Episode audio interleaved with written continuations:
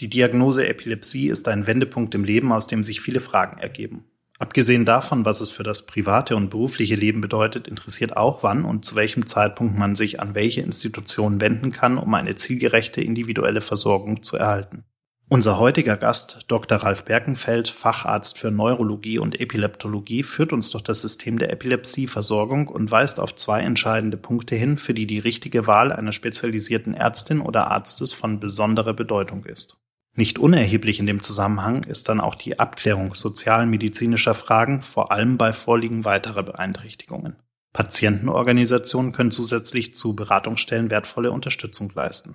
Bleibt an Bord und erfahrt hier, was den individuellen Bedürfnissen gerecht werden kann. Herzlich willkommen zu einer neuen Episode von Alles auf Anfall. Wir nehmen dich mit auf eine ermutigende Wissensreise rund um das Thema der Epilepsie und geben wertvolle Einblicke in Therapie- und Behandlungsansätze, wissenschaftliche Erkenntnisse und Patientenerfahrungen. Viel Spaß beim Zuhören. Lieber Herr Berkenfeld, vielen Dank, dass Sie sich die Zeit nehmen, heute mit uns zu sprechen und äh, mir ein paar Fragen zu beantworten. Gerne. Die Versorgung von Epilepsiepatienten ist in Deutschland ja eigentlich ganz gut organisiert. Wenn sich jetzt jemand gar nicht damit auskennt, wie, wie muss man sich das dann vorstellen? Also wie ist die äh, Versorgung organisiert in, gerade auch in Deutschland?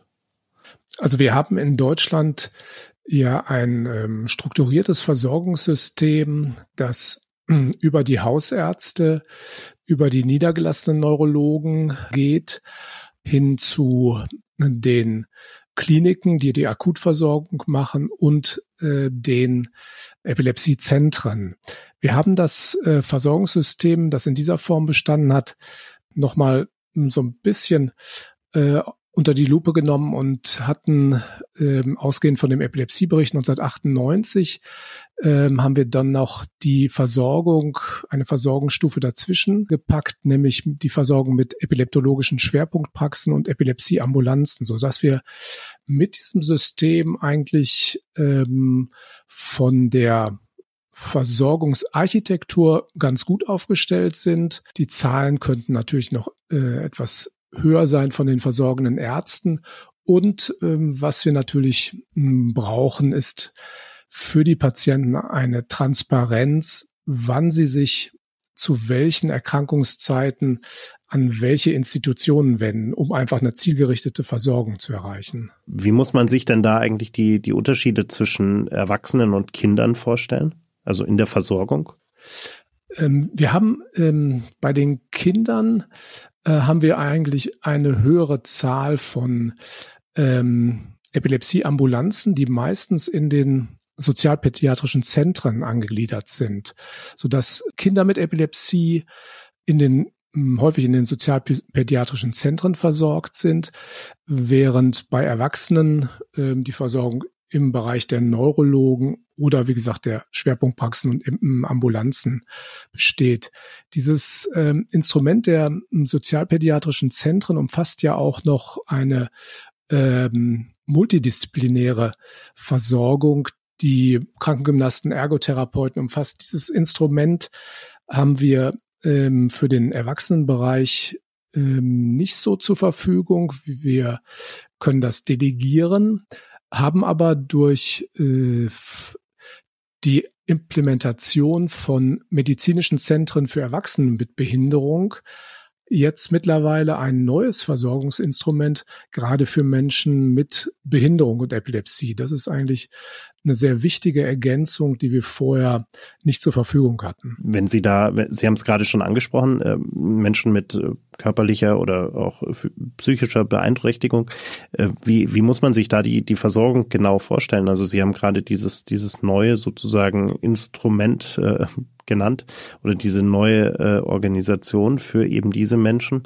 Ähm, wie, wie genau sieht da die, die Versorgung dann aus? Wir haben die Möglichkeit, ähm, wenn wir Menschen mit Mehrfachbehinderung haben, Intelligenzbehinderung, körperlicher Behinderung, dass wir diese Menschen überweisen können an die MZEBs, diese medizinischen Zentren für Erwachsene mit Behinderung, wo diagnostische Einstufungen, Therapieempfehlungen in auch Multidisziplinarität erfolgen. Also äh, wo Ärzte für Neurologie, Internisten, ähm, Psychiater sind, die schwerpunktmäßig sich äh, um Menschen mit Behinderung kümmern. Das ist ähm, also eine Möglichkeit, wo wir diese Lücke, die sich einfach ergibt, vor allen Dingen äh, die Lücke, die sich ergibt, wenn äh, Kinder er, erwachsen äh, der hm, Kindermedizin und dann weiter versorgt werden, dann können wir das in diesen Zentren äh, mit leisten.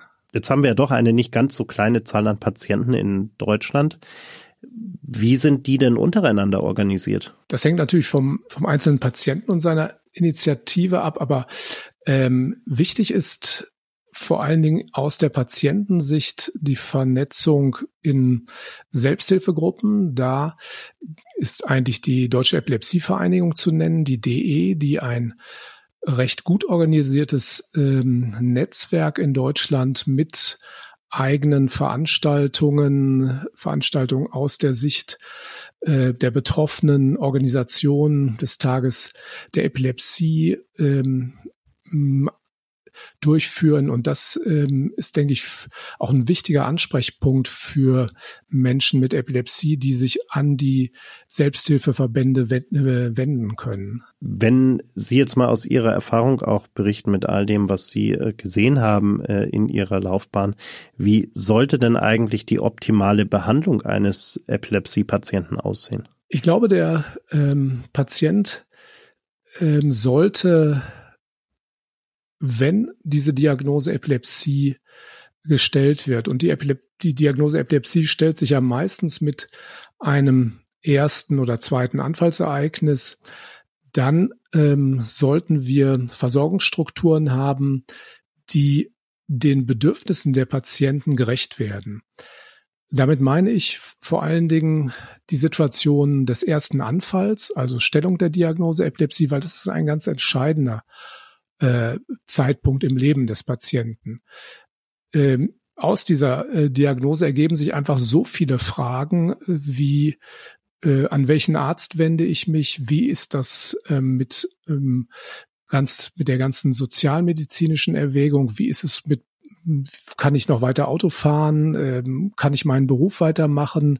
Welche Medikamente bekomme ich? Äh, in diesen Fällen denke ich, ist es extrem wichtig, ähm, eine ganz professionelle Beratung zu haben, die nicht nur den ärztlichen Bereich äh, umfasst, sondern auch eine soziale Beratung. Und da ähm, ist auch wieder eigentlich ein multiprofessionelles Spektrum notwendig von Ärzten, eventuell Betriebsmedizinern, äh, Sozialarbeitern, die ähm, den Patienten beraten hinsichtlich äh, der Notwendigkeiten, weil das ja immer eine Umstellung für sein Leben bedeutet. Und ähm, das kann dann äh, in verschiedenen Bereichen erfolgen. Also das kann in der Neurologenpraxis, sollte aber häufig auch in der Schwerpunktpraxis in den Ambulanzen oder in den Epilepsiezentren erfolgen, weil es einmal wichtig ist, die Diagnose korrekt zu stellen und die Weichen für das weitere Leben des Patienten ähm, mit ähm, zu begleiten und zu informieren. Und ähm, da kann auch äh, eine Rehabilitationsbehandlung erforderlich sein. Ein zweiter Punkt, der absolut äh, wichtig ist, ähm, er stellt sich so aus der Tatsache heraus, dass ja 70 Prozent aller Menschen mit Epilepsie mit dem ersten oder zweiten Antiepileptikum anfallsfrei werden. Wenn sie das nicht werden, dann ist das auch wieder eine ganz entscheidende Phase, wo man sich fragen muss, weshalb wird der Patient nicht anfallsfrei? Was steckt dahinter? Ist die Diagnose korrekt? Ergeben sich andere Therapieoptionen? Und in diesem Fall ähm, ist es hm, absolut wichtig, dass sich jemand in einem Epilepsiezentrum vorstellt, um ähm, weitere diagnostische, therapeutische Erwägungen zu schließen. Also Haupt Punkte sind erster Anfall und nicht erreichte Anfallsfreiheit. Daneben gibt's noch eine Reihe von anderen Situationen, Schwangerschaft, Reisen, ähm, berufliche Fragen im Verlauf und so weiter, die ähm, sich klären lassen. Aber wichtig vor allen Dingen diese beiden Phasen im Leben eines Menschen mit Epilepsie. Wann sollte ich dann eigentlich dann auch tatsächlich zu einem Epileptologen gehen und wann äh, reicht eine, ich nenne es jetzt mal, normale Versorgung durch einen äh, Standard-Neurologen vielleicht nicht mehr aus? Ich glaube, dass der erste Anfall die Gelegenheit ist, einen Epileptologen hinzuzuziehen. Ähm, wir sehen das, äh, dass das auch in anderen Gesundheitssystemen so empfohlen wird. Also in England wird zum Beispiel in äh, diesen in dieser Situation immer empfohlen, einen in der Behandlung von Epilepsiepatienten versierten Neurologen aufzusuchen weil, wie ich eben ausführte, gerade diese, diese Phase extrem entscheidend ist für den Patienten. Und da ist es wichtig zu wissen, wie komme ich an die Information, an welchen Arzt kann ich mich wenden. Und da ähm, sollte unser System eigentlich so strukturiert sein, dass Patienten sich in diesem Gesundheitssystem zurechtfinden und sagen, an welchen Arzt kann ich mich wenden, wo kriege ich die Informationen her. Das kann natürlich ähm, über Selbsthilfegruppen laufen, die einen informieren, aber es läuft natürlich auch über die äh, Internetseiten der Deutschen Gesell Gesellschaft für Epileptologie, die, die Karte der Schwerpunktpraxen, die Karte der Epilepsieambulanzen, der Epilepsiezentren zur Verfügung stellt, um da die ausreichende Expertise zu haben. Wann sollte ich dann eigentlich zu einer prächirurgischen Abklärung gehen? Das ist genau der zweite Punkt, den ich eben erwähnte. Der zweite wichtige Punkt wenn wir an diese Situation kommen, dass jemand mit dem ersten oder zweiten äh, Antiepileptikum nicht anfallsfrei wird, dann ist der Punkt gekommen, wo jemand in ein Epilepsiezentrum gehen sollte, um die Diagnose zu überprüfen und um die äh, therapeutischen Optionen zu testen. Das sollte im Rahmen eines Video-EEG-Monitorings äh, erfolgen.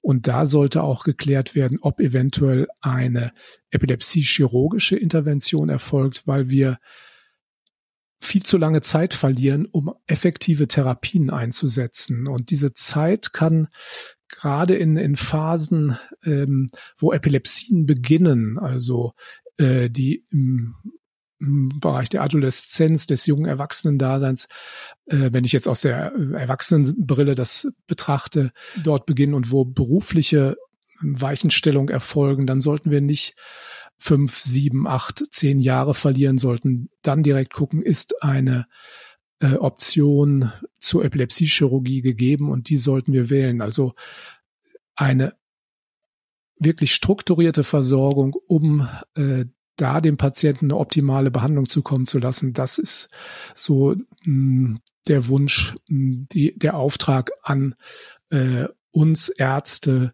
im Bereich der Epilepsie. Haben Sie eigentlich Empfehlungen für Patienten, die uns jetzt zuhören, die, die vielleicht wirklich auch noch neu in dem Thema sind, weil sie gerade erst ihren ersten großen Anfall hatten oder erst gerade die Diagnose bekommen haben und die jetzt neugierig sind und natürlich äh, mehr äh, darüber erfahren wollen?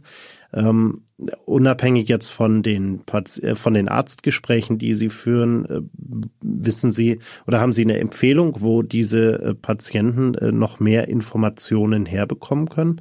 Also bestimmte Anlaufstellen, bestimmte Internetseiten, bestimmte Bücher, die man, was auch immer. Also haben Sie da Empfehlungen, wo Sie sagen würden, das sollte sich jeder Patient, der gerade eine Diagnose bekommen hat, vielleicht mal ansehen? Also es gibt ja über bestimmte Einrichtungen, äh, Stiftungen, die wir haben, die Stiftung Michael zum Beispiel, die ein ganz breite äh, Informations hm, ein ganz breites Informationsspektrum äh, anbietet. Ähm, das ist eine Möglichkeit. Wenn es im Bereich der sozialen Beratung, wenn es darum geht, dann haben wir unterschiedlich in Deutschland aufgestellt, Epilepsie-Beratungsstellen, die auch ähm, vor allen Dingen soziale Beratung machen. Da sind wir in Bayern sehr gut aufgestellt, weil die äh, in sämtlichen Landkreisen diese Epilepsieberatung anbieten. In anderen Bundesländern ist das nur leider nur punktuell. Da gibt es also eine Reihe von Möglichkeiten äh, für Menschen mit Epilepsie, sich äh, Informationen zu holen. Wir erwähnten ja eben schon die, die Selbsthilfegruppen, die diese Möglichkeit auch anbieten. An den Epilepsiezentren gibt es Internetseiten, die ebenfalls für bestimmte Fragestellungen sowas, sowas anbieten. Also da sind wir eigentlich recht gut aufgestellt. Und wenn jemand Informationen sucht, haben wir eigentlich eine, eine, Vielzahl von Möglichkeiten. Was muss man sich eigentlich unter einer Epilepsie-Fachassistenz oder Fachberatung vorstellen? Wir haben in der Versorgung von Menschen mit Epilepsie auch gemerkt, dass das so vielschichtig ist, ähm, dass es nicht allein in ärztlicher Hand ist. Wir brauchen Psychologen, wir brauchen ähm, äh, EEG-Assistenten und wir brauchen Krankenschwestern, medizinische Fachangestellte, die die Beratung von Menschen mit Epilepsie mit äh, unterstützen und die dabei eine ganz wichtige Aufgabe leisten, weil sie den Patienten auch jenseits des Arztgespräches mit betreuen, auf der Station, im, in der ähm, Epilepsieberatungsstelle bei der Durchführung des EEGs ergeben sich immer wieder Gespräche und Kontakte, die ähm, doch jenseits des, des, des besonderen Arzt-Patientengespräches ganz wichtige Aspekte darstellen. Und da haben wir eine äh, nicht ärztliche Weiterbildung äh, entwickelt, die vom äh, von der ähm, von der Einrichtung Bethel Bildung und Beratung durchgeführt wurde, dass wir Deutsch, dass wir ähm, Menschen, die daran interessiert sind, also Sozialarbeiter, ähm, Krankenschwestern, medizinische Fachangestellte, mit einem festen Curriculum ausbilden zu Epilepsie, Fachassistentinnen, Fachassistenten und äh, auch noch weiter zu Epilepsie-Fachberaterinnen und Fachberatern. Das ist also ein ganz wichtiger Baustein in der multidisziplinären und multiprofessionellen Beratung von Menschen mit Epilepsie. Was verstehen wir denn eigentlich unter Moses-Schulungen und äh, für wen sind die äh, geeignet? Wem können sie helfen? Wir haben ja das Ziel, dass Menschen mit Epilepsie unterstützt werden, dass sie in ihrer Erkrankung die Informationen, die sie brauchen für ihr Leben bekommen, dass sie mit dieser Aufklärung, mit dieser Unterstützung so selbstbewusst und informiert sind, dass sie ihr Leben mit der Erkrankung, mit einer guten Lebensqualität und mit all den Möglichkeiten ähm, gut bewältigen können. Und dazu ist es erforderlich, diese Menschen zu schulen, zu informieren, und aus dieser Idee heraus hat sich vor vielen Jahren ein modulares Schulungssystem entwickelt, das Moses-Programm, das in äh, Gruppenschulungen, mittlerweile werden auch Online-Schulungen angeboten, Menschen mit Epilepsie über alle möglichen Aspekte ihrer Erkrankung äh, informieren. Was ist eine Epilepsie? Wie häufig kommt die vor? Wie gehe ich damit um? Wie muss ich eigentlich meine Medikamente einnehmen? Sage ich dem Arbeitgeber, dass ich eine Epilepsie habe? Wie ist das eigentlich mit dem Autofahren? Darf ich überhaupt noch Alkohol trinken?